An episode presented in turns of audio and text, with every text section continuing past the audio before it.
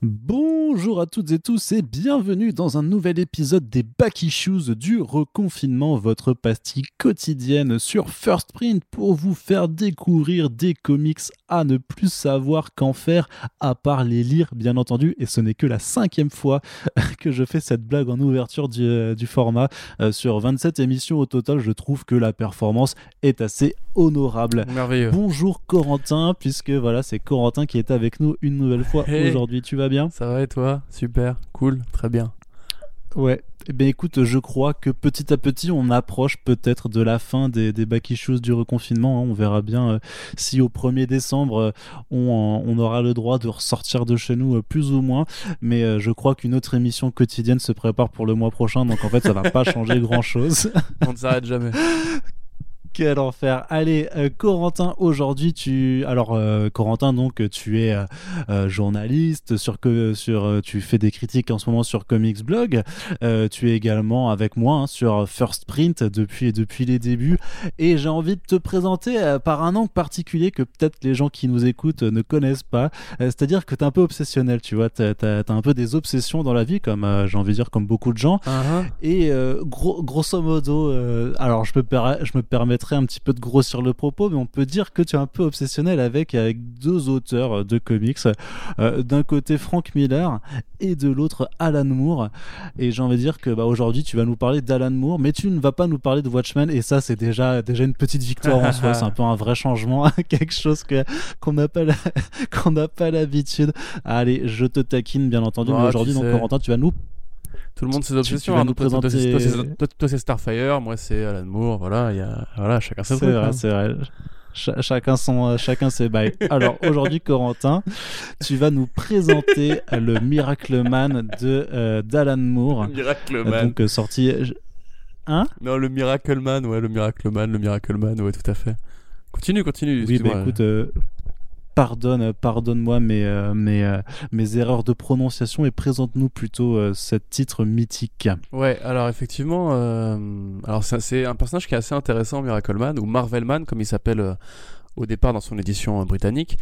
Euh, c'est un personnage en fait qui représente à la fois les à côté de la culture euh, super-héros et l'interconnexion, on va dire, entre les personnages. C'est-à-dire qu'au départ, euh, euh, Marvel Man, il apparaît parce que il y a un, édi- un éditeur de comics britannique qui s'appelle L. Miller Son qui publie des reprints de Shazam, donc le personnage de Fawcett Comics, Billy Batson, qui crie Shazam pour devenir le super-héros que tout le monde connaît, le Captain Marvel. À l'époque de la guerre, justement, enfin peu de temps après la guerre, euh, les, les, envois sont coupés entre le Royaume-Uni et l'Angleterre, et, le, Royaume-Uni, pardon, les États-Unis, et euh, du coup l'éditeur bah, qui, qui faisait tout son beurre avec le personnage de Shazam se retrouve un petit peu euh, coupé de sa principale rente de, pognon, et du coup décide de commander un, un auteur qui s'appelle Mick Angelo, un personnage qui serait inspiré par Shazam. C'est-à-dire qu'à l'époque, ça se faisait beaucoup. C'est vrai que le, le gimmick du personnage enfant qui crie un, un mot, quel qu'il soit, pour invoquer des pouvoirs, etc. Ça s'était déjà vu avant. On avait aussi le personnage de, de, de Kid Eternity, pardon, qui justement lui criait Eternity et faisait invoquer un, personnage de l'histoire, euh, Napoléon, César, etc. En l'occurrence, euh, chez donc euh, L. Miller Son, le personnage de Captain de euh, Marvelman, du coup, lui crie Kimota, donc qui est le, mot atomique à l'envers, enfin ph- phonétiquement à l'envers, pour devenir euh, bah, le Marvelman, c'est-à-dire qu'au au demeurant au quotidien, c'est un personnage euh, voilà, tout à fait civil, qui est adulte, contrairement à, Billy Batson, qui va avoir aussi, comme, Captain Marvel un petit peu, sa propre famille de super-héros euh, euh, connexes, donc il va y avoir Kid Miracle Man, enfin Kid Marvel Man, euh, Young Marvel, Marvel Man, etc. Et donc bah, ces personnages-là vont vivre une aventure britannique comparable à ce qui va se passer pour, pour Billy Batson aux États-Unis. Sauf que euh, bah, très vite, du coup, bah, l'affaire s'arrête. Euh, El Miller Son va, s'arrêter très rapidement. Et comme ça se faisait beaucoup à l'époque, les catalogues vont être rachetés. Les catalogues des personnages vont être rachetés par des éditeurs plus gros qui, eux, ont survécu à la crise des comics, à la crise des super-héros, etc. Euh, un bon dans le temps plus tard, dans les années 80, euh, Marvel UK, donc Marvel United Kingdom, donc la branche anglaise de Marvel, se lance un petit Mhm. peu justement dans le bain avec des personnages bien à eux. C'est des personnages qui n'existent pas aux États-Unis, qui n'appartiennent que à Marvel UK. Ils avaient négocié un contrat comme ça avec Marvel pour faire à la fois des reprints des super-héros américains, mais aussi pour créer leur propre, leur propre héros. Donc il y avait Union Jack, il y avait évidemment Captain Britain, donc sur lequel Alan Moore passera aussi, hein, évidemment, pour créer ce qu'on va appeler le multivers et la Terre 616. C'est de là que ça vient. Hein. Ça vient effectivement d'Alan Moore, ça vient du côté Captain Britain mhm. qui découvre un petit peu les réalités parallèles. Et il va aussi créer donc Marvelman qui est considéré un petit peu comme justement un ancêtre de Watchmen. Donc tu vois quelque part j'en parle un petit peu puisque euh, il, va prendre un petit peu ce qu'il fera aussi sur, sur Swamp Thing plus tard. C'est-à-dire le côté interroger un petit peu les figures du Golden Age, les, les, mensonges de la mythologie des super-héros. C'est-à-dire que Alan Moore est profondément, comme on le sait, anti-super-héros, il est contre l'idée des, des, hommes providentiels, il est contre l'idée qu'un surhomme peut et doit gouverner euh, le monde, la paix, etc. Donc, euh, quand il prend en fait Marvelman, qui à l'époque donc s'appelle bien Marvelman, hein, il euh, le retrouve après des années sans super-héros, enfin sans super-pouvoir, pardon, le personnage civil du coup qui a un peu oublié qu'il était Marvelman et qui un, jour se réveille et s'aperçoit qu'il a encore ses pouvoirs. En criant Kimota, il redevient Marvelman et là en l'occurrence c'est plus une aventure juste de super-héros qui bastonnent des super méchants tout à coup, euh, en se réveillant, il bouleverse un petit peu l'ordre mondial.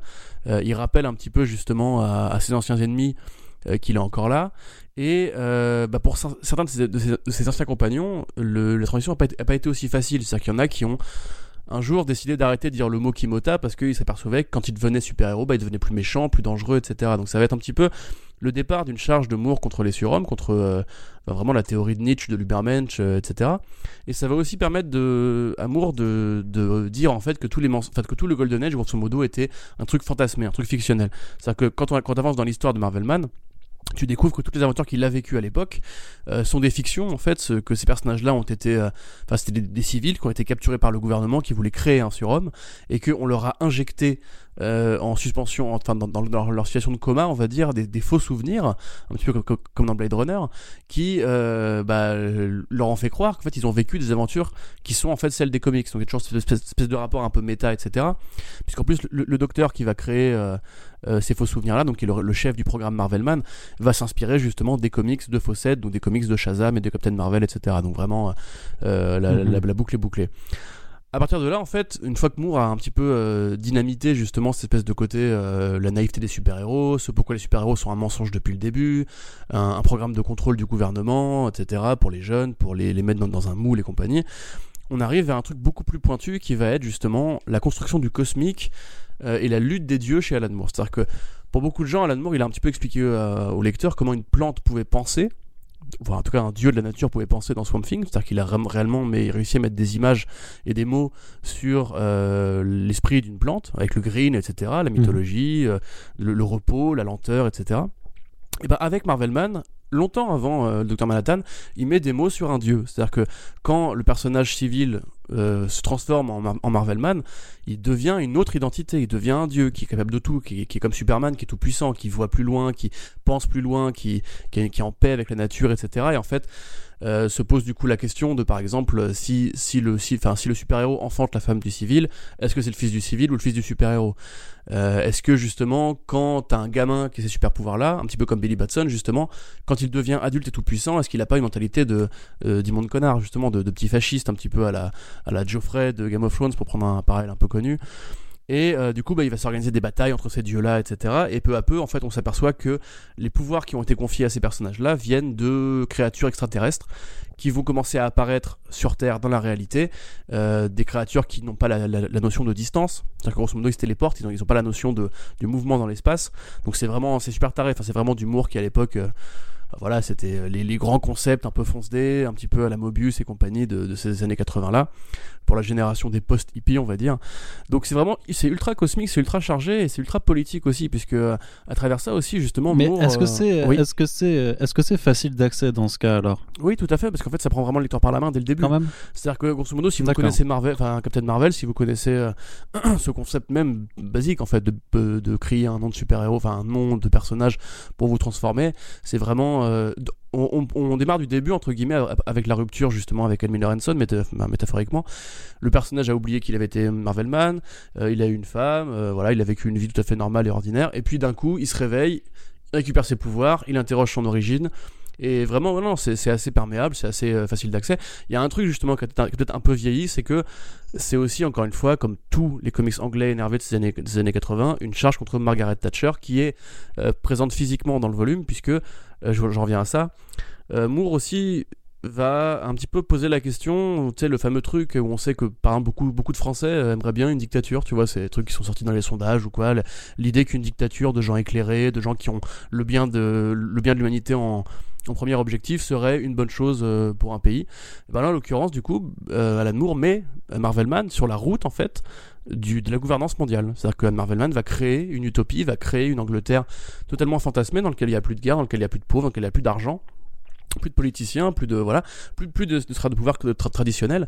Et en fait, c'est vraiment une première bible de toute l'écriture de Moore sur à la fois la déconstruction des comics de super-héros en général, mais aussi sur la pensée mhm. de Dieu, sur la politique, sur justement ce que lui il ambitionne comme monde plus apaisé.